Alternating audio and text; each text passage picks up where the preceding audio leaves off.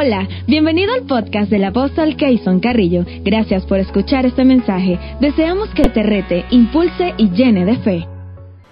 En los tiempos que estamos viviendo, en los tiempos de pandemia, en los tiempos tan difíciles como los que estamos viviendo, quiero que vayamos al libro de Job, en el capítulo 1, libro de Job, capítulo 1. Y vamos a ver allí el versículo 20, 21 y 22. Amén. Libro de Job, capítulo 1, verso 20, 21 y 22. Dice así la palabra del Señor. Entonces Job se levantó y rasgó su manto y rasuró su cabeza y se postró en tierra y adoró. Y dijo, desnudo salí del vientre de mi madre y desnudo volveré allá. Jehová dio y Jehová quitó. Sea el nombre de Jehová bendito. Y el versículo 22 que me causa un tremendo impacto en mi corazón dice así, en todo esto no pecó Job ni atribuyó a Dios despropósito alguno. Voy a leerlo de nuevo. Dice, en todo esto no pecó Job ni atribuyó a Dios despropósito alguno. Nuestro tema de hoy, todo tiene propósito. Padre, en el nombre poderoso de Jesús, que tu palabra corra, que tu palabra crezca, que tu palabra prevalezca en los corazones.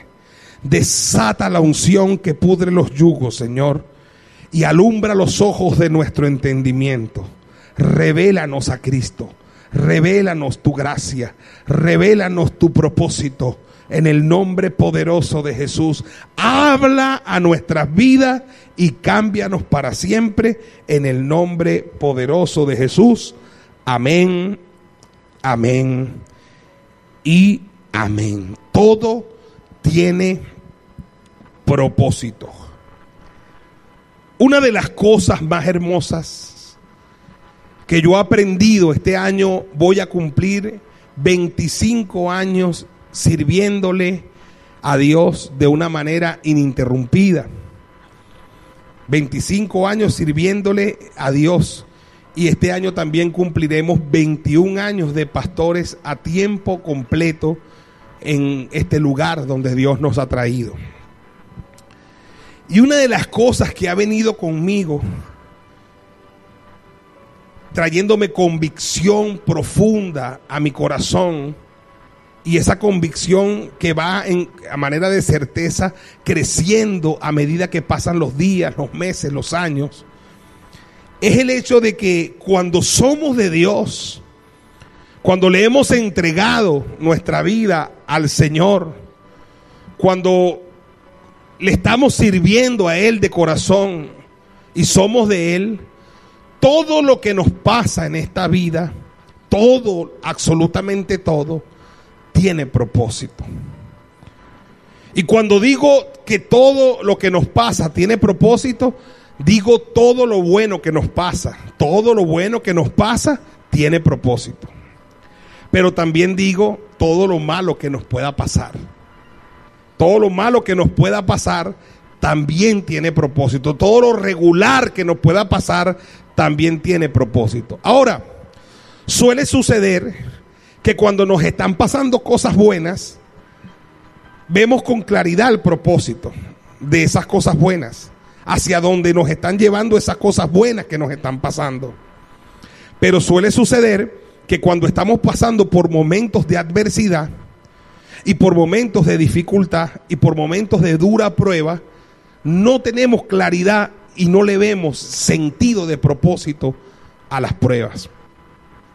Por ejemplo, una persona que esté pasando por el drama de un divorcio, está en su lucha, está en su, en su prueba, en, ese, en, en eso tan terrible que genera el divorcio, sobre todo si hay hijos, y en esa sufridera, y no alcanza a ver el propósito de Dios. De pronto ha tenido un matrimonio nefasto, un matrimonio infructífero, un matrimonio lleno de conflictos, de problemas, donde, donde no se estaba cumpliendo el propósito o los propósitos de Dios, donde ha habido escasez económica, pobreza, violencia doméstica, infidelidades y muchas cosas. Y de pronto llega el momento cuando toman las decisiones y aún así no quieren hacerlo y empiezan a sufrir. Y empiezan a, llorar y dicen, Dios mío. Y no ven, no ven a lo lejos que eso tenga un propósito. Pero nada más el tiempo empieza a transcurrir, el, el tiempo empieza a pasar y de pronto esas personas empiezan a ver que, que Dios les trae paz, que Dios les trae entendimiento. Y si por alguna bondad del Señor les cambia la vida y llegan a tener otra relación y se establecen y entonces ven la gloria de Dios y, aleluya, ya se olvidan de aquello. Y entonces se pueden parar en una plataforma, en un púlpito, en una casa, a contar un testimonio de su nueva relación y a decir, oye, yo recuerdo cuando me divorcié, pero todo eso tuvo propósito, mire dónde estoy ahorita, miren el momento donde me encuentro. Y entonces puede contar un testimonio. Los, los, cristianos y los evangélicos somos muy dados a escuchar testimonio. Nos gusta contar testimonio y escuchar testimonio. Los testimonios alimentan nuestra fe. Pero por lo general, ¿qué son los testimonios? Por lo general los testimonios son la historia de una lucha superada. Por lo general los testimonios son la historia de una prueba superada. Nadie que tiene el cáncer y que está padeciendo testifica. El que tiene cáncer lo que está pensando en la urna, en la muerte, en los hijos, en Dios mío, no me quiero morir, en toda la lucha que eso comporta. Pero una vez que Dios mete su mano, la sana de cáncer, lo sana de cáncer, se para con esa fortaleza y dice, yo tengo aquí un testimonio, aleluya. Y, y uno le da la impresión de que esa persona siempre fue así de fuerte porque lo habla tan sabroso, ¿verdad? Pero resulta que cuando pasó su lucha y pasó su prueba, no estaba así de fuerte, porque no alcanzaba a ver que aún eso que estaba pasando tenía un propósito. Entonces, ¿qué es un testimonio? Que hay tantos y por miles y por millones en el mundo evangélico, en el mundo entero. Un testimonio es la historia de una prueba superada. Un testimonio es la historia de una lucha que se superó gracias a la fe en Dios, gracias a Dios, gracias a su mano poderosa.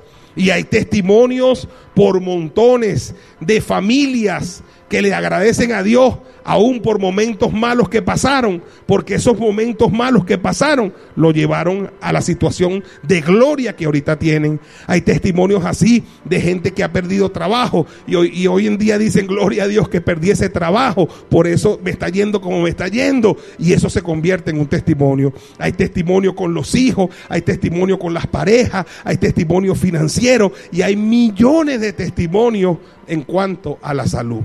Ahora, la tentación, cuando pasamos por las pruebas, por los momentos difíciles, por los momentos donde parece que nada tiene sentido, es a renegar. Como no le vemos sentido a nada, queremos renegar de Dios, queremos renegar de todo, queremos renegar de la fe y queremos renegar de la iglesia. No cometa ese error, no se coma esa luz, no reniegue de Dios.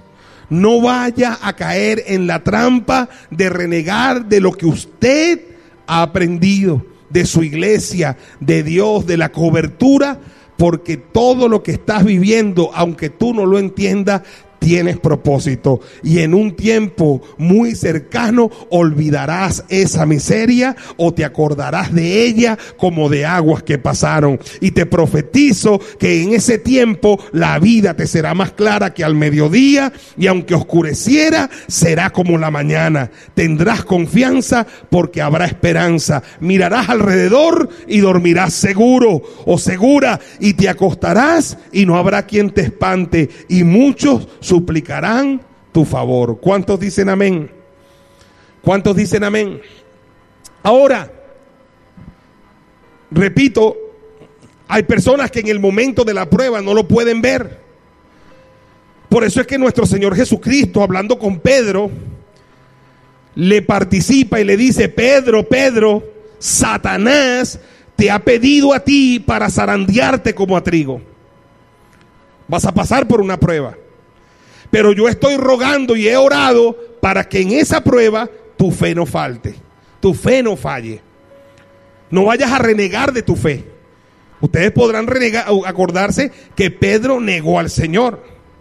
Y lo negó no una vez, sino que lo negó tres veces. Ahora, escúcheme, Jesús le dice a Pedro, el diablo te va a zarandear, pero yo oré para que en el zarandeo tu fe no falle, tu fe no falte. Lo que necesito que tengas en el zarandeo, en la prueba, es fe. No vayas a renegar de tu fe. No vayas a renegar de tu Dios. No va, aunque no entiendas lo que está pasando, no vayas a renegar de lo aprendido. Y le dice Jesús, y una vez vuelto, confirmes a tus hermanos. Es decir, que del zarandeo vas a salir con bien. Y del zarandeo vas a salir como alguien mejor. Y cuando salgas del zarandeo, te autorizo que confirmes a tus hermanos. Ese zarandeo lo vivió Job. Job es uno de los libros que de tiempo en tiempo nosotros retomamos. Es uno de los libros que nos gusta. Cuando vemos personas pasar por pruebas, por tribulaciones, por, por sufrimiento, los que somos versados en la palabra de Dios, ¿en qué libro pensamos rápidamente? En el libro de Job. ¿Por qué? Porque Job representa el libro de un hombre que sí pasó por sufrimiento, de un hombre que sí pasó por tremendas luchas y pasó por tremendas pruebas y por tremendas aflicciones. ¿Fueron fáciles las pruebas de Job? ¿Fueron fáciles las luchas de Job? No. ¿Y por qué se recomienda tanto el libro de Job? Que dicen algunos que es el libro más antiguo de la Biblia. Se recomienda porque a veces la gente está pasando por una prueba, pero cuando lee nada más el capítulo 1 de Job, el, nada más el primer capítulo, se da cuenta que su prueba no, no es nada para la prueba que pasó Job. A lo mejor la prueba suya es que le duele el guanete y usted está sufriendo, ay, mi guanete, mi guanete. Este es un sufrimiento muy grande. Y alguien le aconseja, pero lee el libro de Job, mijita. Y cuando lee el libro de Job, se da cuenta que el sufrimiento de él sí fue fuerte. Y que no es tan, y que, y que su guanete no es algo tan grande tampoco. ¿Aló? A lo mejor su prueba es una tontería delante de Job. A lo mejor no es una tontería, a lo mejor es algo serio. Pero cuando leemos a Job, su prueba fue seria. Su lucha fue muy dura y muy difícil. Vamos a leer algunos pasajes para que usted vea. Dice aquí en el capítulo 1 de Job, en el versículo 7, en el versículo 6 en adelante, dice, un día vinieron a presentarse delante de Jehová los hijos de Dios, entre los cuales vino también Satanás. Y le dijo Jehová a Satanás, ¿de dónde vienes? Respondió Satanás a Jehová y dijo, de rodear la tierra y andar por ella. Y Jehová le dice a Satanás, ¿no has conocido o considerado a mi siervo Job? Que no hay otro como él en la tierra, varón perfecto y recto, temeroso de Dios y apartado del mal. Mira el concepto que Dios tiene de Job. Dios dice que Job era un varón perfecto y recto, temeroso de Dios y apartado del mal. Para empezar, uno no piensa, uno no piensa, escúcheme bien, que a una persona con estas características le pueda pasar algo malo. Porque uno tiene como una filosofía que a, los que a los que le tiene que pasar cosas malas es a los malos, no a los buenos. No a los buenos. Si a alguien malo le pasa algo malo, uno dice, bueno, ese lo buscó, bien hecho. Yo sabía que eso le iba a pasar. Pero en la filosofía humanística de uno, uno no cree que a una persona buena le pasen cosas malas. Uno no lo quiere admitir. Y nos olvidamos de que en la Biblia dice que cuando llueve, llueve para buenos y para malos. Llueve para justos injustos. El sol sale para todos. Y las cosas buenas le pasan a la gente buena y a, también a gente mala. Y las cosas malas le pasan a la gente mala, pero también a veces le pasan a la gente buena. Con la diferencia que cuando a un malo que anda por mal camino le pasa algo malo, esa es la consecuencia de su maldad. Esa es la cosecha de su siembra mala que está haciendo. No tiene ningún propósito, sino que esa es la consecuencia de su siembra mala. Pero cuando una persona buena le pasa algo malo y Dios lo permite, es porque Dios tiene un propósito grande con esa persona. Di amén y dale un aplauso al Señor. Aleluya. Aleluya. No sé si me expliqué. Cuando una persona mala que anda en malas andanzas le suceden cosas malas, eso simplemente es la consecuencia de su maldad. Pero cuando una persona, una persona de Dios, una persona noble, una persona buena, le pasan cosas malas, es simplemente, no, no decimos que Dios se las mandó, no, Dios las permitió, pero de todo eso Dios va a sacar algo bueno. En eso hay propósito, que a veces no se ve, no se ve. Pero cuando después descubres el propósito, es de bendición para la persona, es de bendición para su familia y es de bendición para miles de personas. Y para miles de, de, personas que pueden ser evangelizadas a través de ese testimonio de esa persona. Dice, ve, en el versículo 7, eh, dijo Satanás, le dijo Jehová a Satanás, ¿de dónde viene? Él dice, de, de rodear la tierra, andar por ella. En el 8 ¿No has considerado, le dice Dios a mi siervo Job, que no hay otro como él en la tierra, varón perfecto y recto, temeroso de Dios y apartado del mal? Y le responde Dios a Satanás y le dice, ¿acaso teme Job a Dios de balde? ¿No has cercado alrededor de él a su casa y a todo lo que tiene? Al trabajo de sus manos has dado bendición por tanto sus bienes has aumentado sobre la tierra. Oh, qué bueno. Satanás estaba clarito de cuál es la labor de Dios. Ok, oiga esto, ve, aprenda esto. escuche, aprendamos esto. Juan 10:10, 10, dice Jesús, el ladrón, el diablo, no viene sino para hurtar y matar y destruir. El diablo, el ladrón, Satanás, es la fuente de todo mal. Él viene nada más, su trabajo es matar, robar y destruir. Jesús, nuestro Señor, dice, yo he venido para deshacer las obras del diablo. Y en Juan 10:10 dice, yo he venido para darles vida y vida en abundancia. Miren ustedes, ve, Satanás mismo reconoce que Dios a Job les dio estas cositas, ve. Uno, no ha cercado alrededor a él y a su casa y a todo lo que, le, y a todo lo que tiene.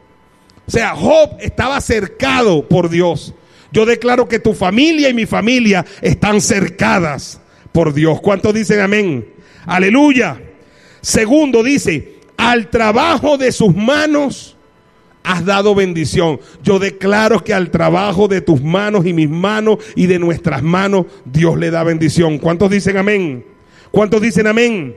Y dice, por tanto, sus bienes has aumentado sobre la tierra. Y yo declaro que tus bienes y mis bienes y nuestros bienes van a ser aumentados sobre la tierra. Diga amén y dele un aplauso al Señor. Aleluya. Aleluya. Qué alegría saber que ese es el trabajo de Dios. Cercarnos, protegernos, cubrirnos al trabajo de nuestras manos, darles bendición y además aumentar nuestros bienes sobre la tierra. Eso es lo que hace Dios. Por eso decíamos el día domingo que Dios, ese es el testimonio que Dios da acerca de sí mismo. Dios nos hace bien. Hecho de los Apóstoles, capítulo 14, verso 17. Dios hace bien. Dios no puede ser tentado por el mal. Dios nos da lluvias del cielo. Dios nos da tiempos fructíferos. Y Dios llena de sustento y alegría nuestros corazones. ¿Cuántos dicen amén? Es muy importante tener eso claro. La fuente de todo bien, de toda luz, de toda bendición es Dios. Y la fuente de todo mal, de toda tristeza, de todo dolor, es el diablo. Pongamos esa, esa claridad en nuestras vidas. Digo esto porque hay personas que cuando le pasan cosas malas piensan que Dios se las mandó. No. A Job les pasaron cosas malas, pero no se las mandó Dios, se las hizo el diablo, que el Señor lo reprenda. Dios fue que lo guardó. Dios fue que le mostró el propósito y Dios fue que luego lo restauró y lo levantó como te va a restaurar y te va a levantar a ti. Si crees eso, di amén y dale un aplauso al Señor. Aleluya, aleluya. Damos gloria al Señor. Aleluya. Lo que el mismo Satanás reconoce que Dios había hecho por Job era bendecirlo, acercado su vida, acercado su casa, acercado todo lo que tiene al trabajo de sus manos, tú Dios le das bendición y sus bienes los has aumentado sobre la tierra. Pero ¿qué quería Satanás? Quería ser autorizado por Dios para hacerle daño a Job. Y dice, pero extiende ahora tu mano y toca todo lo que tiene y verás si no blasfema contra ti en tu misma presencia. Y dice, dijo Jehová Satanás, he aquí todo lo que tiene está en tu mano, solamente no pongas tu mano sobre él. Y salió Satanás de delante de Jehová. Y un día aconteció que sus hijos, sus hijas comían y bebían vino en la casa de su hermano el primogénito. Y vino un mensajero de Job y le dijo, estaban arando los bueyes y las asnas paciendo cerca de ellos. Y acometieron los sabeos y los tomaron y mataron a los criados a filo de espada. Solamente escapé yo para darte la noticia. Aún estaba él hablando cuando vino otro y le dijo, fuego de Dios cayó del cielo que quemó las ovejas y a los pastores y los consumió solamente, escapé yo para darte la noticia. Todavía este estaba hablando y vino otro y dijo, los caldeos hicieron tres escuadrones y arremetieron contra los camellos y se los llevaron y mataron a los criados a filo de espada y solamente escapé yo para darte la noticia. Entre tanto que este hablaba, vino otro y dijo, tus hijos y tus hijas estaban comiendo y bebiendo vino en, en casa de su hermano, el primogénito. Un gran viento vino del lado del desierto y azotó las cuatro esquinas de la casa, la cual cayó sobre jóvenes y murieron y solamente escapé yo, escapé yo para darte la noticia. Terrible, hermano.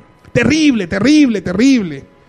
Terrible lo que ha pasado en la vida de nuestro hermano Job. Yo le digo nuestro hermano Job que nos ayuda siempre que pasamos por tribulaciones a entender el asunto de las tribulaciones, a entender las pruebas, que no vienen porque Dios las mandó, vienen porque el diablo es el que anda buscando alrededor, buscando a quien qué, devorar. Es el diablo el que hace daño, es el diablo el que está matando, robando y destruyendo. Pero algo que me alegra aquí es que el diablo a ti ni a mí no nos puede tocar si Dios no se lo permite. Dele un aplauso al Señor por eso, aleluya. Si Dios no se lo permite, jamás nos podrá tocar. ¿Y por qué a veces Dios permite algunas cosas? Siempre es para un propósito. En este caso Dios permitió esto en un hombre noble y bueno como Job, porque iba a tener un propósito grande en la vida del propio Job.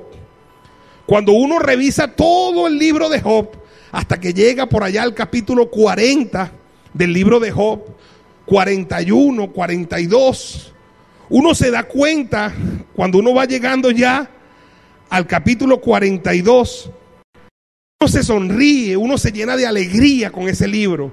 Cuando uno llega al capítulo 39, al 40, uno empieza como a respirar, uno se empieza a gozar, porque uno empieza como a entender. Y cuando llega al 42, uno termina en Aguara, qué bien, qué tremendo. Uno, ah, porque uno recuerda cómo empezó el libro. Uno recuerda la tragedia que vivió Job. Entonces ese libro, cuando yo lo reviso, tuvo un tremendo propósito para Job. Tuvo un tremendo propósito para los amigos de Job tuvo un tremendo propósito para la gente que vivía alrededor de Job y que fueron testigos de lo que le pasó a Job. Pero además, escúcheme, lo que le pasó a Job tuvo un propósito trascendente.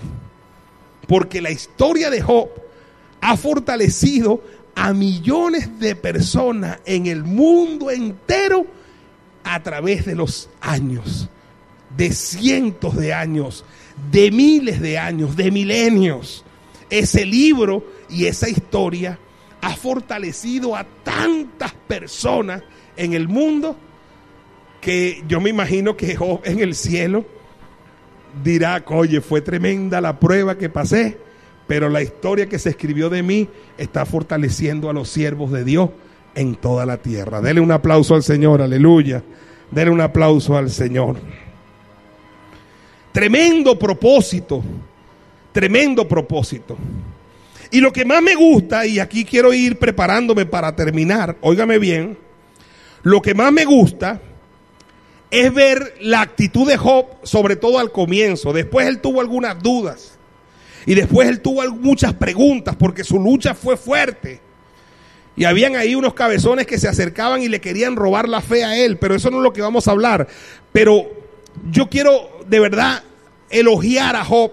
Porque el día que comenzó su lucha, hay una sucesión de malas noticias. Le dicen, mira, pasó esto. Ah, después viene otro, mira, pasó esto. Después viene otro, mira, pasó esto. Después viene alguien, mira, pasó esto. Y entonces, oye, lo llenan de malas noticias, malas noticias y una peor que la otra.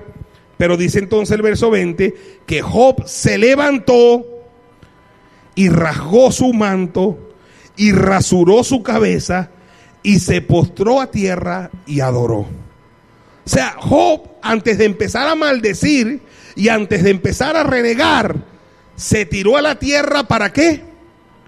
Para adorar. Yo no sé cuando digo estas palabras, vienen a mi mente aquel himno de mi hermano que dice, levanto mis manos, aunque no tenga fuerza Levanto mis manos, aunque tenga mil problemas. Cuando levanto mis manos, comienzo a sentir. Me acuerdo de ese himno que nos bendice tanto. Y, cuando yo oigo ese himno, yo no sé por qué yo pienso en Job. Que en esas luchas se les van la fuerza, pero se tira a tierra ¿qué? Adorar. Antes de renegar, voy a adorar. Antes de empezar a maldecir, voy a adorar. No tengo fuerza, pero te adoro, te adoro, te adoro, te adoro, Dios, te adoro. Y dijo estas palabras, no renegó, dijo, desnudo salí del vientre de mi madre y desnudo volveré allá. Jehová dio y Jehová quitó, sea el nombre de Jehová bendito. Qué lindo. La conciencia de mayordomo de Job. Job nunca se llegó a considerar dueño de nada. Como la canción del Puma, ¿se acuerdan? Estoy muy cantor. Cuando el Puma decía, dueño de ti, dueño de qué? ¿Qué decía? Dueño de nada. Eso es lo que somos nosotros. Nosotros somos dueños de nada. Que mi casa, mi casa, ¿cuántos problemas se forman? Porque mi casa, te vas de mi casa y el día que te muera, te puedes llevar esa casa para el cementerio. Que mi carro, que mi teléfono, nada es nuestro, todo es de Dios. Y Job lo entiende, Job tenía muchas propiedades, Job era rico, Job era millonario. Y la mala noticia es que Satanás le robó todo eso y parece que no tenía nada. Pero Job dice, ya va, es que cuando yo vine a la tierra, yo vine desnudo. Y desnudo también me voy a ir de la tierra. Desnudo salí del vientre de mi madre y desnudo volveré allá. Jehová dio, Jehová quitó, sea el nombre de Jehová bendito. Job sabía que en todo lo que él tenía no era producto de su esfuerzo.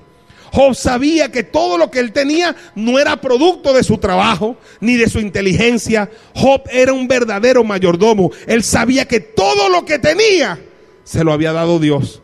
Y Job decía en este momento, por alguna razón Jehová me lo quitó. Yo le pregunto hoy a usted, piense por un momento, ¿se lo quitó Jehová o se lo quitó el diablo? Es una buena pregunta, ¿verdad? ¿Quién cree usted que se lo quitó? Jehová se lo quitó. El, el, Dios que se, lo, que se lo dio, ese Dios se lo quitó. No, no se lo quitó Dios. Usted lo puede leer allí. Se lo quitó el diablo. Sí es verdad que el Dios que lo cercó, en ese momento quitó la cerca y permitió eso. Pero lo permitió para un propósito mayor. Hoy estamos hablando de este hombre, de ese gran propósito en el hecho de que Dios le pudo a Job no solamente bendecir, levantar, restaurar, sino que todo lo que tenía se lo dio al doble. Dele un aplauso al Señor Jesucristo. Aleluya. Gracias Señor. Gracias Señor. Desnudo salí del vientre de mi madre, desnudo volveré allá. Jehová Dios, Jehová quitó. Eh, escucha, eh, aquí está la clave. Sea el nombre de Jehová bendito. Él lo que está es bendiciendo a Dios. Él no quiere comerse la luz ni renegando de Dios. Él no quiere comerse la, la luz eh, que maldiciendo la situación. No. Sea el nombre de Jehová bendito. Y me gusta cómo termina en el versículo 22 donde dice, en todo esto no pecó Job ni atribuyó a Dios despropósito alguno. En otras palabras, oiga bien, en otras palabras, Job dijo algo así como que yo no entiendo nada de lo que está pasando, pero yo creo que aquí tiene que haber un propósito. No atribuyó a Dios despropósito alguno. Es decir, si tú lo permitiste, Dios, Algún propósito tienes que tener. Otra vez te digo, ¿tenía Dios propósito? Termina de leer el libro de Job en esta pandemia hasta el capítulo 42 y te darás cuenta de que el propósito era grande. Y después piensa en la cantidad de millones de personas que hemos sido bendecidas con el testimonio de Job y te darás cuenta que sí tenía Dios un propósito y el propósito era grande. Amén. Aleluya. Esta pandemia Mire, con todos los males que ya tenía Venezuela, ¿verdad? Los que, los que vivimos en Venezuela. Hace como un año ya, más de un año, fue el apagón. El apagón que no ha cesado. El apagón que continúa. Increíble lo que hemos vivido los venezolanos con ese apagón. La falta de los servicios públicos que nos tiene de verdad a nuestros barrios, a nuestras comunidades. No hay agua, no hay gas. Yo digo ahorita, Dios bendiga a toda esa gente que dice quédate en tu casa. Y bueno, tenemos que seguir ah, cumpliendo, ¿verdad? Tenemos que quedarnos en casa. Pero a veces los que dicen quédate en tu casa tienen la nevera full, tienen un campo de, golf ahí en, en, la casa, tienen piscina, quédate en casa, yo estoy en la mía. Muchos de los que ponen allí a decir quédate en casa, lo hacen desde tremendas casas. Yo no sé, deberían de cambiar esas publicidades, ¿verdad? Y poner también la gente de los ranchos y decir, quédate en casa. Y le estoy echando también un camión, quédate en tu rancho, aleluya. Porque no es fácil, hermano. Cuando los futbolistas dicen, quédate en casa, y oye, tú te imaginas la casa de los futbolistas, millonarios. ¿Ah? Entonces ahorita nos dicen, nos dicen quédate en casa, entonces nos quedamos en casa donde no hay agua, nos quedamos en casa donde no hay gas, nos quedamos en casa donde se va la luz, nos quedamos en casa donde no hay internet. Y nos quedamos en casa donde no hay gasolina. Entonces no es fácil, hermano, no es fácil. La pandemia, el mundo entero está en cuarentena, mucha gente, muchos países, la mayoría. Pero quien más la está sufriendo es Venezuela. Porque además de que sería sabroso quedarnos en casa con todas las cosas, pero no, hermano. La mayoría de nuestro pueblo es pobre. La mayoría de nuestro pueblo está padeciendo la carencia de servicios públicos, que ya antes de la pandemia ya nos había afectado. De alguna manera el venezolano ha sido tremendo porque ha sabido levantarse en medio de cada una de esas dificultades. Ha sido fácil, no ha sido fácil. A veces que escuchamos a la gente entonces decir a, los de un lado, no, es la oposición, es Trump. Entonces los de no, es el, el, gobierno, es fulano. No, a nosotros no nos importa quién es el culpable. Lo que quisiéramos es que lo resolvieran. Yo lo que quisiera es que no me sigan diciendo de quién es la culpa, porque en verdad no me importa mucho. Yo lo que quiero es agua. Yo lo que quiero es gasolina. No me importa de quién es la culpa. Yo lo que quiero es gas. Aleluya. Yo lo que quiero es que haya normalidad. Entonces la pandemia, y, yo pienso que aún nuestro gobierno tiene que un poco entender y flexibilizar alguna medida porque no ha sido fácil, hermano. No ha sido fácil con todo lo que ya nosotros estamos sufriendo como país. Ojalá que Dios meta su mano y nos ayude. ¿Cuántos dicen amén? Y a veces entonces el problema está en cómo verle sentido a la pandemia con tanta dificultad. Me imagino a mis hermanos que son mucho más vulnerables, los que viven en los sectores de más vulnerabilidad social, sin agua, sin luz, sin internet, sin nada. No, que vamos a estudiar en línea, pero en línea de qué? Será en línea recta, porque porque en línea la gente hay gente que no tiene ni teléfono. Hay gente que no tiene internet. O sea, seamos sinceros y seamos honestos, hermano. La mayoría del país, una buena parte de nuestro país, no tiene acceso a, a estos beneficios. Aleluya. Que Dios nos ayude. Y que Dios ayude a la gente que gobierna este país y a los que en el futuro la van a gobernar para que de verdad podamos salir de la pandemia esta del COVID-21 y de todas las demás eh, pandemias que tenemos. Aleluya. Que nos han afectado como pueblo. Y lo digo con todo respeto. No es fácil. No es fácil. Yo llamo a la reflexión a las comunidades, llamo a la reflexión a las autoridades. No es fácil para el venezolano. La pandemia y la cuarentena ha sido mucho más difícil. Más bien, bastante bien se ha portado el pueblo de Venezuela. Quien yo creo que se merece un gran aplauso, aleluya. Porque el pueblo de Venezuela, con su tapaboca, haciendo los esfuerzos, tratando de cuidarse. Yo, yo veo el pueblo venezolano y me admiro. Me admiro de la, de la disciplina del pueblo venezolano. Aleluya. Entonces, ¿cómo podemos conseguirle a esta pandemia sentido de propósito, a la cuarentena y a todas las demás penurias que vivimos? Yo creo que hay un plan maestro de Dios detrás de la pandemia. Le repito, siempre me ha impresionado ese pasaje que dice en el libro de Job, no atribuyó Job a Dios despropósito alguno. Siempre me ha impresionado ese pasaje del libro de Job, nuestro hermano Job. Después de una sucesión de malas noticias, una tras otra, él se saca esta frase del fondo de su dolor, del fondo de su tristeza y del fondo de su alma, cuando dice, desnudo salí del vientre de mi madre y desnudo volveré allá. Jehová dio, Jehová quitó, sea el nombre de Jehová bendito. Sinceramente es poderoso. Me bendice eso que hizo nuestro hermano Job. Yo siempre he sabido, desde hace ya casi 25 años de conocer y servir al Señor, que todas las pruebas y las luchas que Dios permite en nuestras vidas tienen propósito. Romanos capítulo 8, verso 28 dice, y sabemos que a los que aman a Dios, todas las cosas les ayudan a bien. Esto es, a los que conforme a su propósito son llamados. En estos momentos de prueba, la mayoría de las personas no le ven sentido a nada, no comprenden nada y permiten que la tristeza, la desesperación, la desesperanza, la depresión y la ansiedad tomen lugar en su vida.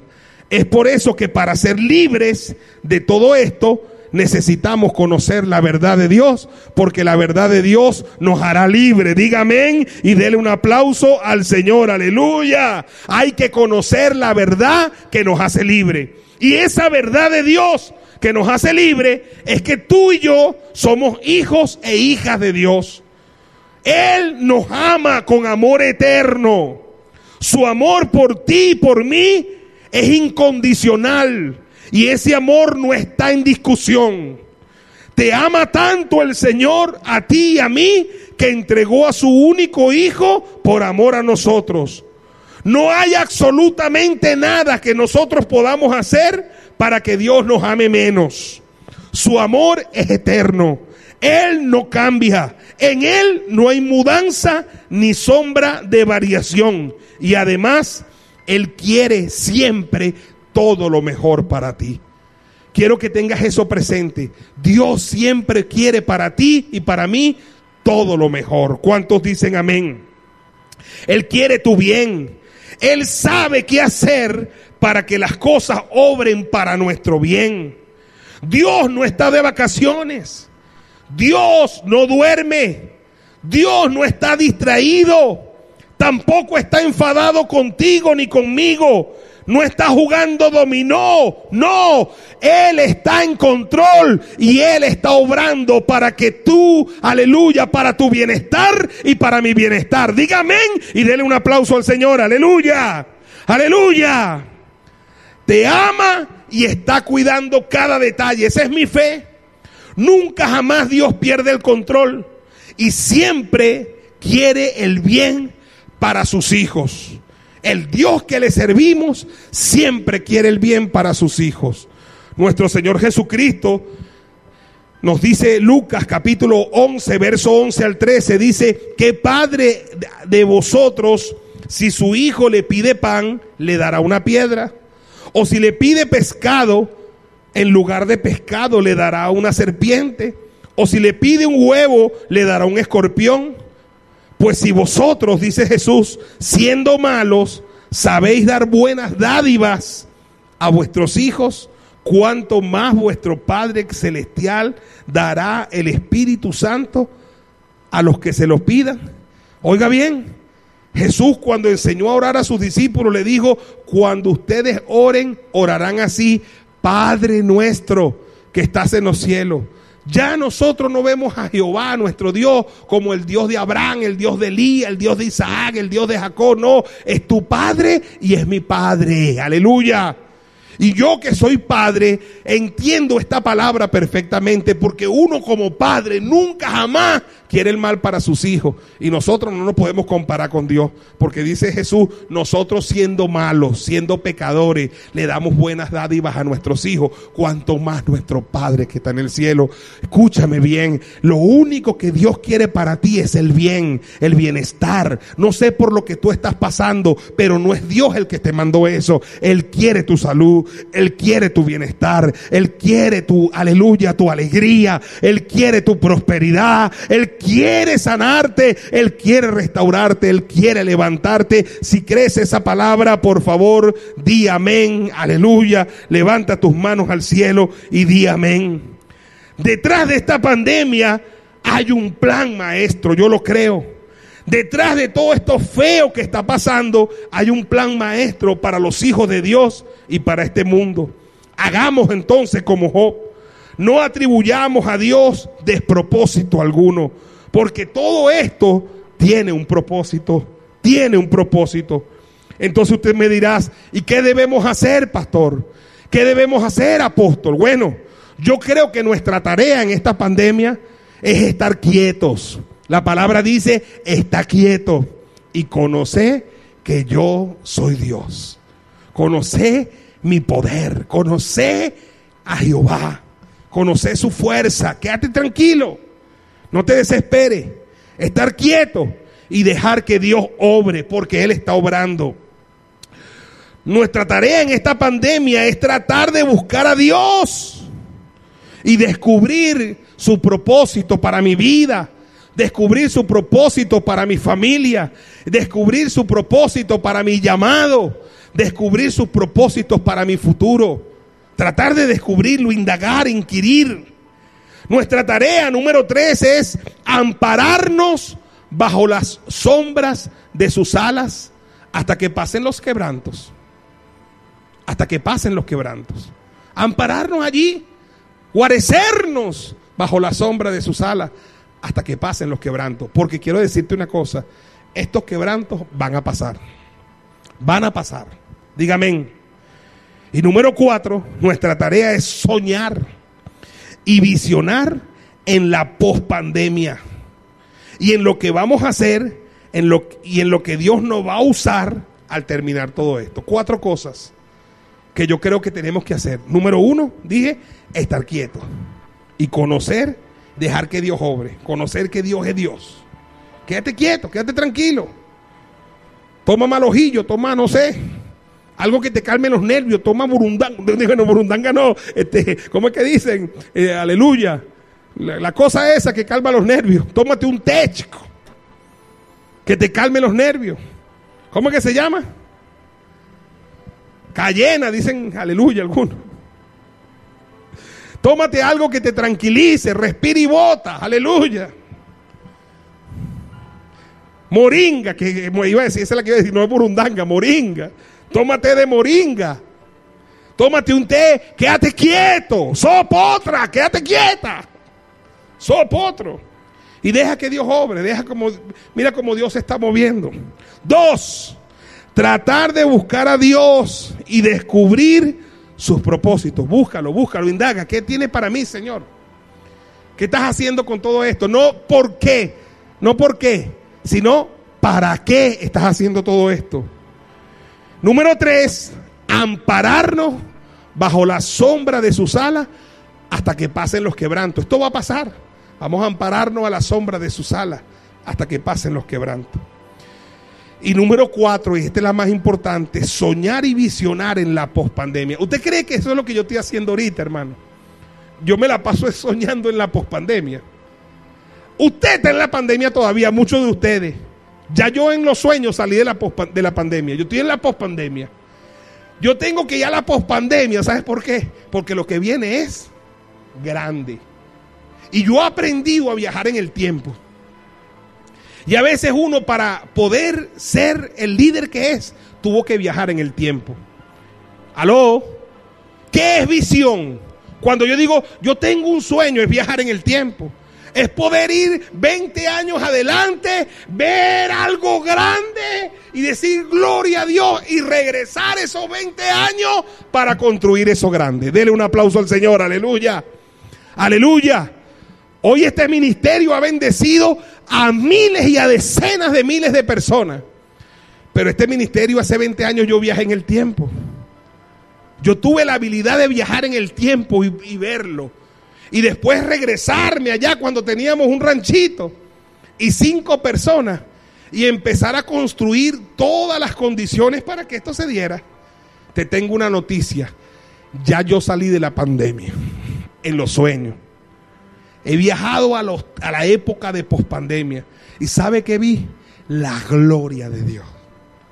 Vi el avivamiento.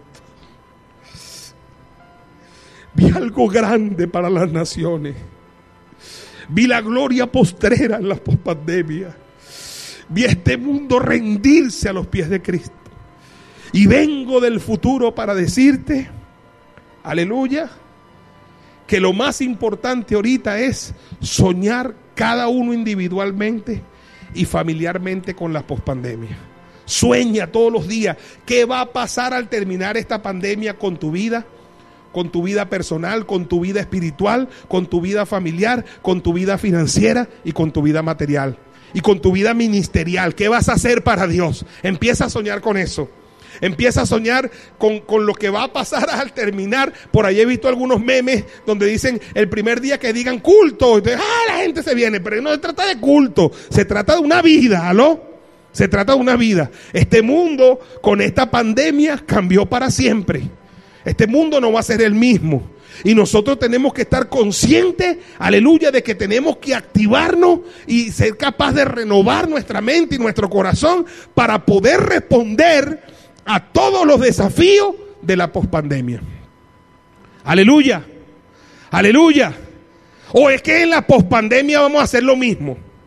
O es que en la pospandemia vamos a seguir en la misma rumba y en la misma cosa. No, la vida nuestra tiene que cambiar. El mundo tiene que reflexionar. El mundo entero está reflexionando. Y no tiene que ser algo de juego, tiene que ser en serio. Aleluya. Y tenemos que terminar entendiendo todos en el mundo entero que si Jehová no edifica este mundo, que si Jehová no edifica los países y que si Jehová no edifica la casa, en vano trabajan los que la edifican. Les invito entonces, punto número cuatro, a soñar y visionar con la pospandemia. Lo que vamos a hacer y en lo que Dios nos va a usar al terminar esto. Y recuerda que el mundo cambió y que todo en la pospandemia está por hacerse. Así que lo que va a sobrar en la pospandemia para los hijos de Dios es trabajo. Así que vamos, pues, ponte de pies, levanta esa cara y levanta esos ánimos y alégrate y gózate porque las cosas más grandes que nuestro Dios va a hacer pronto a través de nosotros ni siquiera las soñaste y están por acontecer. Ponte de pie, aleluya, y empieza, levanta tus manos y sueña, sueña con ese día donde empieza la gloria de Dios a manifestarse. Gracias Señor, aún por esta prueba mundial que tú metiste al mundo. Gracias Señor, gracias porque creemos que al salir de la pandemia habrá un avivamiento en el mundo. Gracias Señor porque creemos que al salir de la pandemia la tierra entera será llena del conocimiento de Dios. La tierra entera será llena de la gloria de Dios. Tinieblas está cubriendo la tierra, oscuridad las naciones, pero sobre nosotros amanecerá Jehová y sobre nosotros será vista la gloria de Dios. Y andarán las naciones a nuestra luz y los reyes al resplandor de nuestro nacimiento. Diga amén, amén y amén. Denle un aplauso al Señor, aleluya. Y el Señor te bendiga y te guarde. Y el Señor haga resplandecer su rostro sobre ti. Y el Señor haga de ti misericordia y ponga en ti paz. Que bendiga tu casa, tu hogar, tu familia. Levanta tus manos aunque no fuerza. Levanta tus manos aunque tengas mil problemas porque todo tiene propósito y de eso tú vas a salir. Di amén, te quiero mucho y Dios te bendiga. Hasta la próxima oportunidad. Dios le bendiga.